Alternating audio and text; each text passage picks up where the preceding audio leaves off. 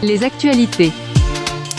Actualité, actualité. Alors déjà, qui sait écrire Becherel? Les jeunes, vous savez écrire Becherel, là, je vois des sourires un peu crispés là-bas, lui il est blasé. Les anciens comme moi, on est mort de rire. Bon, le classement PISA de cette année confirme ce que l'observation générale nous permet de constater depuis maintenant plusieurs années. Le niveau scolaire de notre pays est en chute libre. Donc j'avais effectivement constaté un fort décalage quand j'avais ramené ma fille d'Asie pour la scolariser en France. Eh ben non, je ne rêvais pas. Alors déjà à l'époque, dans les années 2000, le niveau orthographe en grammaire sur les lettres de candidature et autres curriculum vitae pour être parfois, dirais-je, comment voilà, surprenant. C'est ce qu'on a appelé quelques années plus tard le syndrome nénuphar. N-E-N-U-F-A-R. Certains ici comprendront peut-être. Donc ça c'est pour la partie écriture, parce que pour postuler un job, il faut savoir écrire. Donc ce sentiment s'est ensuite confirmé. J'ai d'ailleurs toujours des gens qui m'envoient de temps en temps leur CV en disant qu'ils adoreraient travailler chez moi, alors que les bureaux de Paris sont fermés depuis 2002 et ceux de Bangkok depuis 2014. Donc ça c'est pour la partie lecture, parce que pour euh, candidater à un job, un travail, il faut lire, il faut écrire, il faut savoir aussi lire, c'est important. Bon néanmoins jusqu'à maintenant, puis surtout quand on regardait les prétentions salariales des ingénieurs débutants, on avait l'impression qu'ils savaient compter, hein, enfin du moins qu'ils essayaient. Mais là,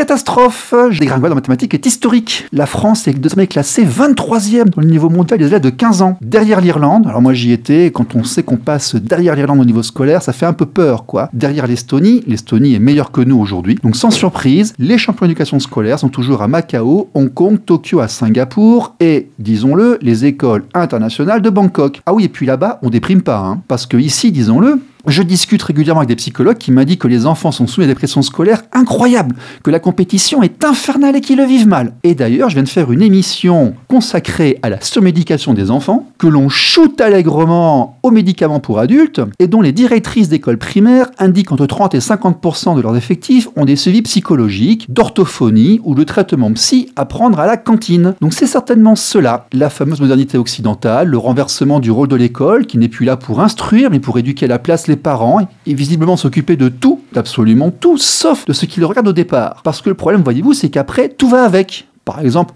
ont permis de conduire, les taux de réussite à l'examen tombent carrément à moins de 50% en Ile-de-France. Oui, ça va avec, quand on sait ni lire, ni écrire, ni compter, forcément, on ne sait pas conduire. Bon, donc tous ces charmants chérubins ultra performants, après, ils tentent de venir dans le monde du travail. Et là, c'est carrément à la fête. Ils disent, ils le disent tous, hein, ils ne trouvent rien qui correspond à leurs aspirations. Et puis les employeurs, eux, se plaignent parce qu'ils trouvent personne pour venir travailler pour eux. Et puis en plus, comme on leur a bien expliqué qu'être entrepreneur, gagner de l'argent, faire des sous, c'était mal, bah au final, bah oui, au final, au final, messieurs, que peut-on dire du niveau des jeunes qui sont dans le monde du travail, les candidats que vous croisez, ce que vous observez là? Qu'est-ce que vous en pensez? On va dire qu'on peut effectivement maintenant remarquer si on reçoit un CV, euh, s'il est bien rédigé et sans faute, et c'est pas si courant. D'accord. Maintenant, ça me semble pas dramatique parce que je crois que, comme vous l'avez dit, les gens font plus de fautes, on dramatise moins, mais on lit moins, on comprend moins. Moi, ce que je retiens plutôt, c'est la, capacité, le bon sens, l'initiative, l'envie, l'humeur. Et ça, c'est peut-être pas quelque chose qui s'apprend, mais qui est plus ou moins inné. Est-ce qu'on leur apprend ça à l'école? Euh, Est-ce qu'ils viennent le chercher chez vous quand ils travaillent, ou est-ce qu'ils viennent avec ça déjà dans leur acquis, dans leur bagage scolaire? Sans doute pas. On voit une génération plutôt pessimiste. Euh, moi, j'ai envie que les gens soient heureux chez moi, de bonne humeur. Euh, on peut se tromper, c'est pas interdit. Le tout, c'est de pas reproduire. Euh, on peut prendre d'initiatives, il faut les problème, mesurer. On corrige, bien sûr. Évidemment.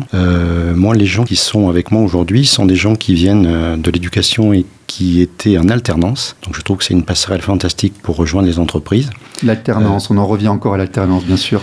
Et c'est des gens qui ont commencé en alternance et que j'ai recrutés. Euh, donc ils n'étaient pas parfaits, pas prêts à l'emploi. Non, mais, vous les avez accompagnés durant leur formation. Absolument. Et c'est le potentiel et l'envie qui me semblent bien plus déterminants.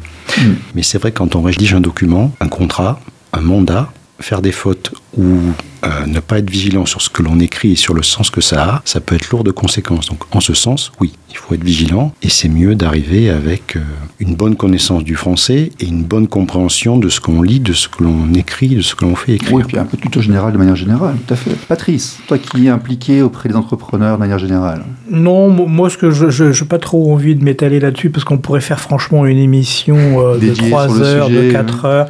Non, moi, ce qui m'agace, franchement, c'est qu'une fois de plus, politiquement, quand on, se, quand on se dit surpris par ce classement et que ça va faire la une des journaux, ça va faire la une de tous les débats possibles, alors qu'on sait très bien qu'on a un niveau qui baisse d'année en année, ça on le sait bien, puisque de toute façon, il a été voulu, il est orchestré par nos politiques hein, depuis des années, hein, qui donne, offre le baccalauréat à tous les Français. Parce oui, que politiquement, ça, parce que politiquement parlant, c'est important pour eux d'offrir le baccalauréat à tous les enfants. On voit le résultat, donc euh, arrêtons d'être surpris de quelque chose qui est connu de tous et euh, revenons peut-être à des choses un peu plus intéressantes pour la société. Mais ça, ce sera une émission.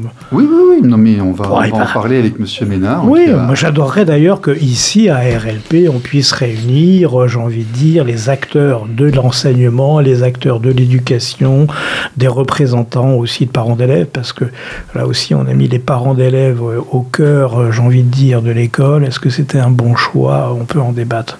Bon, en tout cas, plus de passerelles entre l'éducation scolaire et le monde professionnel. Aujourd'hui, euh, on va parler d'automobile, on va parler de bagnole. Tout à fait. On va parler de trucs qui, qui plaît bien aux mecs et qui plaît bien aux filles hein, aussi, et puis, et puis on en a besoin. Allez, ne bougez pas, c'est juste après ça.